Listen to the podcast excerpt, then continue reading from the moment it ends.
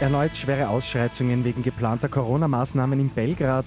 Und Austria Wien schafft den ersten Schritt Richtung Europacup. Immer 10 Minuten früher informiert. 88.6 Die Nachrichten. Im Studio Christian Fritz.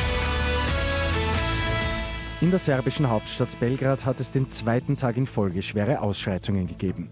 Die Proteste richten sich gegen das Corona-Krisenmanagement der Regierung.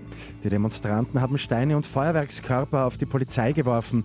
Die Polizisten ihrerseits haben erneut Tränengas eingesetzt.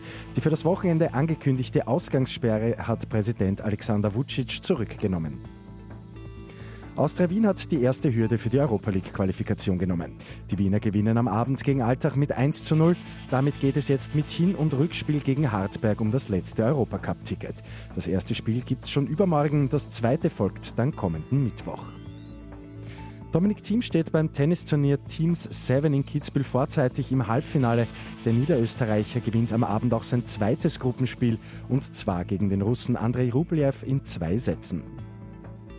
Bei Lotto 6 aus 45 wartet am Sonntag schon ein Jackpot. Im Topf werden dann rund 1,5 Millionen Euro erwartet. Und im Weinviertel entsteht jetzt die größte Photovoltaikanlage Österreichs. Die gute Nachricht zum Schluss. Sie soll ein Zehntel des Stromverbrauchs der OMV Austria decken. Außerdem soll die Anlage auch als Pilotprojekt für weitere auch im Ausland dienen. Mit 886 immer 10 Minuten früher informiert. Weitere Infos jetzt auf Radio 886 AT.